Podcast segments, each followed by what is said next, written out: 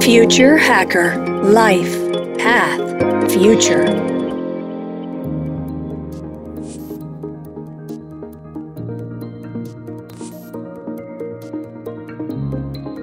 Olá pessoal, bem-vindos de volta aqui ao Future Hacker. Papo ótimo aqui com a Vivi Paladino. A gente tem falado aqui, abordado muito aqui no Future Hacker a questão da empregabilidade da terceira O fato do, do, trabalho remoto, né, que nós fomos obrigados a conviver, né, na pandemia, e esse modelo híbrido, né, que possivelmente né, está chegando para algumas profissões, você acredita que isso pode ter ajudado ou mais atrapalhado essa empregabilidade da terceira idade?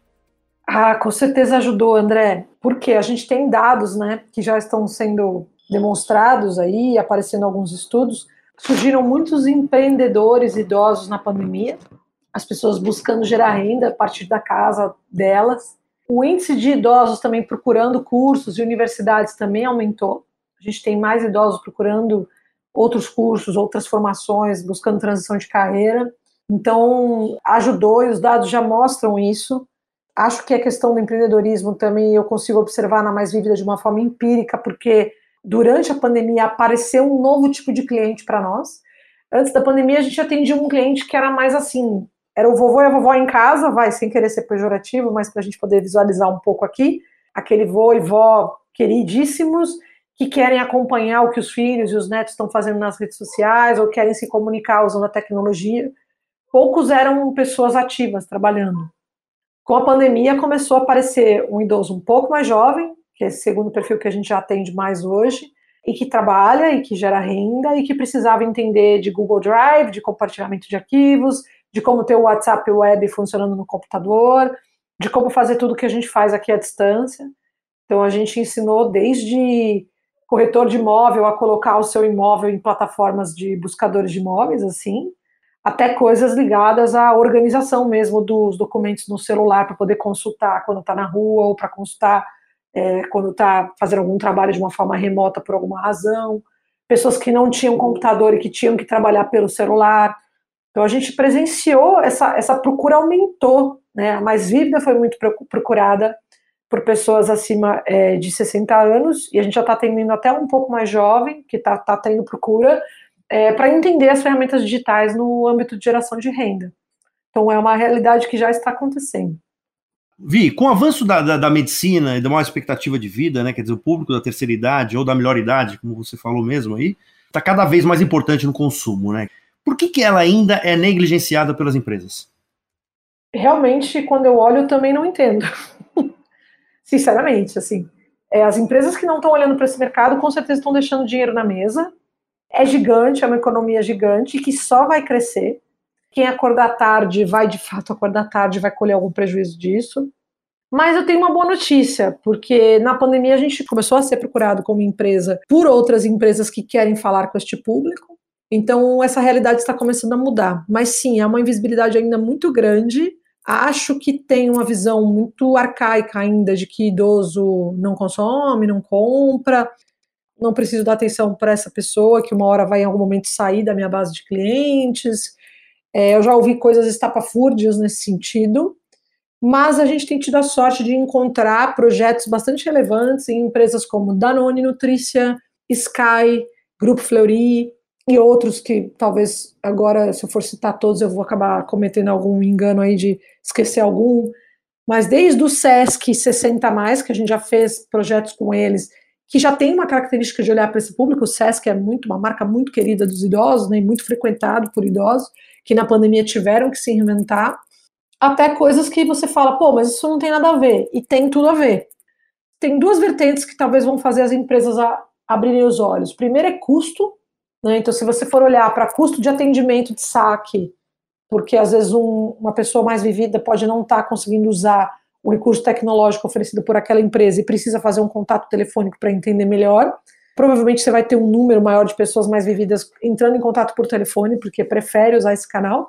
Então, isso mexe com o custo do saque, e talvez a gente possa ser um parceiro aí para ajudar essas empresas a, a, fazer a capacitação e o desenvolvimento desses canais com eles. Uh, e o outro ponto é marca, né? É investimento na marca, é reputação de marca. Uma marca que não olha para o público mais vivido está perdendo reputação. Tem pesquisas conceituadas, como a Tsunami 60, que foi feita recentemente, é a maior pesquisa qualitativa já feita na América Latina, com o público mais vivido, é, maduros e idosos. E a pesquisa mostra, né, que eles não se sentem ouvidos, eles se sentem invisíveis. Mas a gente está mudando isso, e eu acho que as startups estão levando também isso como linha de frente assim dos seus negócios, porque a gente também precisa do B2B para crescer. Se eu puder vender de um em um, legal, bacana, mas se eu puder vender para uma empresa que tem um milhão, quatro, cinco milhões de clientes, eu vou impactar muito mais, muito mais pessoas em um curto prazo de tempo. Então, a gente precisa das empresas e elas precisam de nós, e eu estou à disposição para conversar e ajudar essas empresas a mudar esse paradigma internamente. Inclusive, foi o tema que a gente tratou aqui com o Egídio, né, com o médico, é sobre essa questão, assim, às, vezes do próprio idoso de querer parecer jovem, né? Quer dizer, jovem que eu digo assim, é, de querer mostrar que tá mocinho, que é, será que isso é, é, o melhor caminho, ou teoricamente é, entra naquele caminho que você fala aqui, normalmente, que é envelhecer de uma forma mais saudável, uma, de uma, um envelhecimento contemporâneo? O que, que você acha? Assim, qual, qual seria a tua visão sobre isso? Eu acho que a pessoa tem que aceitar a fase de vida que ela está e conviver bem com aquilo, com todas as limitações que ela tem passa por aí também é uma das fórmulas da, da felicidade, se é que a gente pode falar que existe uma fórmula, né? Existem alguns trabalhos de meditação que eu faço parte, eu sou muito adepta de meditação, de técnicas diferentes que eu estudo, grupos que eu participo, e eles falam muito disso, né? Da importância de você aceitar a condição que você está para daí poder mover, né? Não é não é ser passivo, é ser ativo a partir da condição que você que te foi colocada, né? É, então, assim, o que eu percebo nos clientes da Mais Vívida é um perfil muito assim. São idosos, em sua maioria, na faixa dos 70, 75 anos, que estão super ativos, eles têm orgulho da idade que eles têm, eles se sentem mais vividos, de fato, sentem algumas limitações, mas eles não se intimidam por elas. E eu acho que é assim que tem que ser. É, esse é o nosso cliente ideal hoje, é o cliente que busca o perfil da Mais Vívida também, porque acaba sendo muito disruptivo essa coisa de, ah, mas eu vou aprender com um jovem, não, eu quero falar com alguém, uma pessoa mais conservadora talvez vai dizer, ah, eu quero falar com alguém da minha idade, né, talvez, não sei. Eu acabo trabalhando com um público que tem uma cabeça mais aberta, e acho que isso facilita muita coisa, inclusive o aprendizado. E até tem a questão também aí, tem um ponto importante, é, André, no que você trouxe, eu faço parte de um movimento que se chama Movimento Atualiza, é um movimento de combate ao etarismo, que é o preconceito contra a idade diferente da sua, né? Não necessariamente só a idade mais velha, mas é qualquer preconceito que você tem contra a idade. E eu acho que a, a pessoa que entra nessa paranoia, assim, de eu querer parecer jovem ou querer parecer ter menos idade do que eu tenho, ela tá vestindo aquele preconceito da sociedade. E ela não tem culpa daquilo, porque na verdade a gente nasceu numa sociedade preconceituosa com os velhos ela está vestindo aquilo e está entregue aquilo. E aí, não, então vou fazer isso, vou fazer aquilo. Por exemplo, eu sou uma pessoa que não pinta cabelo. Esses dias recentemente apareceu meu primeiro fio branco. Pô, eu fiquei super feliz. É lindo isso, sabe? É lindo você ter um fio branco, é, é um movimento do corpo biológico de resposta à sua, à sua fase de vida. Eu acho lindo. E acho bonito as mulheres que assumem seus cabelos brancos, não significa que isso tenha que ser uma marra e que todo mundo tenha que fazer isso. Também não acho que é isso. Mas não dá para a gente ter preconceito, porque se a gente tem preconceito, a gente vai ficar lutando para não ser aquilo que a gente é. E aí a vida deve ficar muito difícil, né? É, eu, eu, eu, eu, eu mesmo entro em conflito às vezes. Por exemplo, eu estou numa idade hoje, eu tenho 43 anos. Eu sinto que eu engordo com muito mais facilidade do que eu engordava antes. É difícil às vezes. Eu falo, poxa, mas eu queria ficar bonitona, queria ficar sarada, tal, não sei o quê. Mas, cara, se o meu corpo tá assim, se eu não tiver nenhum desequilíbrio hormonal, se eu não tiver nada de saúde que está prejudicando, né? E é isso acho que eu tenho que fazer os exames para ver. Eu, eu, preciso aceitar isso, né? Assim, eu posso me alimentar melhor, não preciso enfiar o pé na jaca, né? Mas eu vou aceitar o corpo que eu tenho hoje. Então eu batalho para ser assim. Não significa que sempre a gente consegue, mas eu quero ser assim. É o que eu, é o que eu luto para mim. E é o que eu acho que ajuda as pessoas a, a serem felizes, de fato. Perfeito, ótima resposta. Quando eu cheguei nos 50 no ano passado, eu também tive um pouco algumas questões. Né? Pô, mas você nem parece que tem 50, André. Olha aí, viu? Já tá com preconceito. já entrou etarismo aqui. E é verdade, essa frase já é etarismo. Vamos lá. Ouvi, eu posso imaginar assim que a cognição de uma mente né, saudável, de uma pessoa na maturidade, ela é extremamente irrigada, né? Quer dizer, tem vários, deve ter várias, deve ter vários caminhos ali, né? Só que ela é menos veloz. Você acredita que possa existir forma de manter essa vitalidade ativa, assim, meio que um acelerador mesmo de, de, de, de que, que isso possa trazer de novo essa vitalidade? Existem diversas práticas é, saudáveis que estimulam o seu cérebro a ficar mais saudável. Por exemplo, desde você não fumar até você saber se alimentar corretamente. Existem estudos que ligam a, o consumo de farinhas brancas, por exemplo, é, a aceleração de processos demenciais. É, então, sim, é, eu acho que eu não saberia dizer com toda a propriedade como um médico, talvez saberia dizer, mas eu já tenho acesso a estudos que mostram isso e a socialização é parte disso também. Então, assim, você socializar, que é o que eu falei aqui no começo, né, no, no primeiro bloco, sobre você socializar como se estivesse tomando um remédio, trabalha, trabalha a semana inteira, e aí, putz, não deu tempo de encontrar amigo, não deu tempo de falar com a família, não deu tempo. Isso adoece também a gente, adoece o nosso desenvolvimento é, cognitivo também. Então, eu acho que está tudo relacionado no nosso corpo. Eu acredito muito nessa linha mais oriental aí de olhar é, para a nossa vida, para o nosso corpo, essa coisa mais holística, está tudo conectado, de fato. E tem uma coisa legal de contar aqui, que eu sempre falo nas minhas é, masterclasses também, o desenvolvimento de neurônios após os 90 anos. Existe um preconceito de que o velho não aprende. Não é verdade. Não é verdade. Existem pesquisas científicas que já mostram que o velho aprende mesmo depois de velho, é um pouco diferente, mas ele continua aprendendo. E eu tenho até um artigo no blog da Mais Vívida que eu escrevi que fala sobre isso, que eu acho fundamental a gente tirar esse estigma da cabeça, inclusive das pessoas idosas, porque senão a pessoa né, para de trabalhar e fala, ah, agora acabou, né, não, não posso fazer mais nada, não, não tem emprego para mim, eu não consigo mais aprender, é muito triste, né? Então, e não é verdade. Para você ver como o preconceito movimenta a gente numa direção que a gente até acaba indo no sentido oposto do que a ciência já está falando. Sim, aprende sim, os meus alunos estão aprendendo. Então, não tem essa. Até uma pesquisa bem interessante que eu estava vendo, acho que em Harvard, que inclusive é o que você falou, né? É, além do envelhecimento saudável, tudo, mas também com otimismo uma pessoa que envelhece com otimismo, ela envelhece melhor do que as que estão que não querem aceitar o envelhecimento, né? Achei muito interessante esse estudo, assim, cara. Deixa eu agora dar um pulinho agora para um.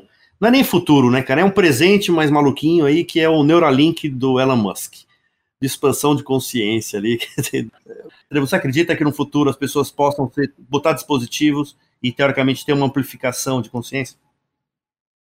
O que eu acredito é que a gente hoje já não usa a nossa mente em todo o seu potencial. Isso também acho que já é comprovado cientificamente. A gente usa uma parte muito pequena dela. Tenho um pouco de medo disso, porque não sei o que, que aconteceria. Não consegui ainda fazer um future thinking tão rápido assim aqui com a gente nesse bate-papo. Mas assim, eu acredito que sim. E acredito só que a gente talvez quando vai guiar esse tipo de trabalho, talvez a gente tenha que ter uma, um cuidado no, no que, que a gente está buscando com isso. A gente quer que as máquinas nos controlem ou a gente quer controlar as máquinas? É legal pôr um dispositivo de expansão consciencial, tudo aqui, mas existem várias formas de você expandir consciência hoje e a gente nem conhece todas elas. Então vamos devagar, né? Vamos meditar mais, vamos, vamos entender mais como nossa mente funciona antes de sair é, enfiando robozinhos, eu não sei se é, é a isso que você está se referindo aí, mas eu acho que eu seguraria um pouco a onda. Eu acho que o, o, ser humano é ansioso demais pela evolução e tal, e a gente tem muito a evoluir na alma, né? Assim, aprender muita coisa de generosidade, não fazer guerra, que, que a gente está vivenciando agora com a guerra da Ucrânia é surreal, né? Parece uma coisa do, de homens primatas, assim, né? Então, eu acho que tem uma limpeza quase que interna aí para ser feita, que eu acho que tem que vir antes disso tudo, na minha opinião, porque aí você vai estar mais preparado para absorver esse tipo de tecnologia. Inclusive, o papel aqui um pouco do Hacker é exatamente a expansão de consciência orgânica, Não é implantação de chip, não. É conteúdo para que você aumente as suas sinapses e a sua cognição também fique melhor. Ouvi, eu queria, putz, em primeiro lugar, te agradecer pra caramba. Uma aula que a gente tem aqui contigo aí, meu. Um super projeto. Eu sou fã, super fã desse projeto. E, e aí eu ah, queria que você falasse rapidamente que você vai receber um prêmio, se não me engano, né, na Espanha. Eu quero que você fale sobre ele e também como as pessoas acham o, o, o você e o site da, da, da Mais Vívida.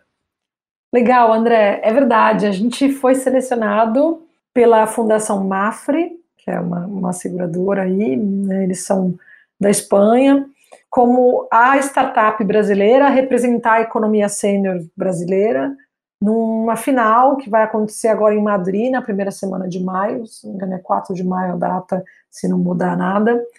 É, sim, vamos para lá para competir com startups de outras regiões do mundo pelo prêmio final, que é um prêmio em dinheiro e também algumas mentorias e a participação em uma comunidade grande de empreendedores inovadores. A gente ficou assim muito feliz e se sentiu muito reconhecido por isso. Somos uma startup jovem, né? Acho que tem muitos projetos bacanas no Brasil. Então, realmente para nós foi uma honra ser selecionado para estar lá. Entre as startups de Brasil, Europa e América Latina, vai ser escolhida uma para ganhar esse prêmio. Então, torçam por nós. Espero voltar com um caneco para cá, contando novidades para vocês. Para encontrar mais Vívida, você pode acessar o nosso site, que é www.maisvivida, né, sem acento, Pode também conhecer o nosso app, que na verdade é um web app, então se você digitar app, trocar o www por app, né, app de aplicativo, .maisvivida.com.br.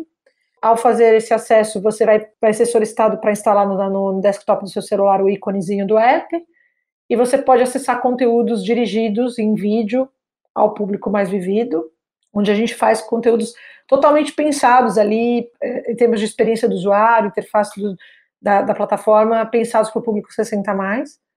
E são vídeos, videoaulas curtinhas de tecnologia, onde a gente explica funcionalidades de ferramentas como WhatsApp, Instagram, Facebook, coisas ligadas à segurança no celular e no computador, segurança na rede como um todo. Gente publica vídeos novos ali de tempos em tempos.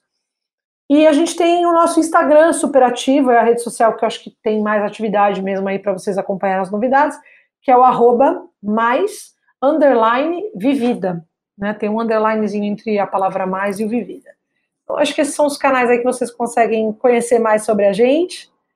E quero agradecer já, finalizando aí, a oportunidade, né, o convite realmente que o André me fez para vir falar aqui com vocês. Não sei se eu sou uma future hacker, não me considero assim, mas espero que eu tenha trazido coisas, ideias e coisas bacanas para o pessoal que está ouvindo. E estou à disposição aí de quem, quem quiser me procurar para discutir, debater outros temas que não foram falados aqui, estou à disposição para conversar. Alvi, você literalmente é uma feature hacker pelo, pela cabeça e pelo projeto que você faz hoje. Pessoal, até logo mais, papo ótimo aqui com a Vi Paladino. Até mais. Tchau, gente. Future Hacker. Life. Path. Future